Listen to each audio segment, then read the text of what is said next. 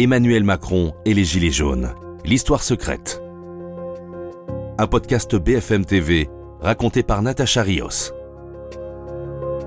Dans les couloirs de l'Élysée, il se murmure que c'est un signe du destin, que ce soir-là, le sort a joué en faveur du président en lui accordant une pause au pire moment du quinquennat.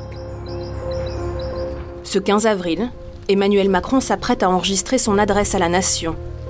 Une allocution très attendue, l'espoir d'une sortie de crise, après cinq mois de gilets jaunes. Christophe Jacubizine, éditorialiste politique, est mis dans la confidence grâce à ses collègues de TF1 présents sur place. Il n'y a pas grand monde à ce moment-là dans, le, bureau du président pour l'enregistrement. Euh, il y a Philippe Grandjean qui est son conseiller euh, spécial, son conseiller en communication. Il y a euh, son épouse, euh, Brigitte Macron, qui est toujours là dans ces moments importants pour le président. Et puis il y a l'équipe de TF1, TF1 qui est de poule, comme on dit, c'est-à-dire qui représente l'ensemble des télévisions et qui doit leur fournir les images à 20 heures précises. Le président relit son texte une dernière fois. Il n'a pas le droit à l'erreur. Après des semaines de grands débats, les Français attendent ses propositions. Face caméra, il enregistre ses premières réponses. Française, Français, mes chers compatriotes. Mais ses conseillers ont déjà la tête ailleurs. Une nouvelle information se propage. La cathédrale Notre-Dame est en feu. Il arrive euh, sans doute euh, euh, des autorités, des autorités de la... Stéphane Séjourné, à l'époque conseiller politique d'Emmanuel Macron, est inquiet. À ce moment-là, moi je pense que c'est une, mauvaise séquence.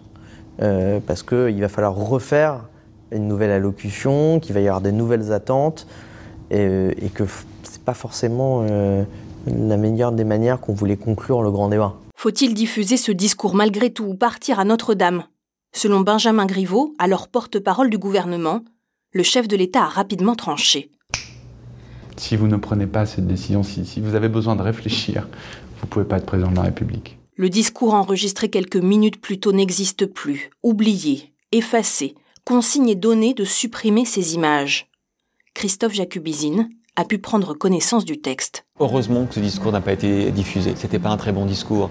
C'était trop long, c'était très ennuyeux.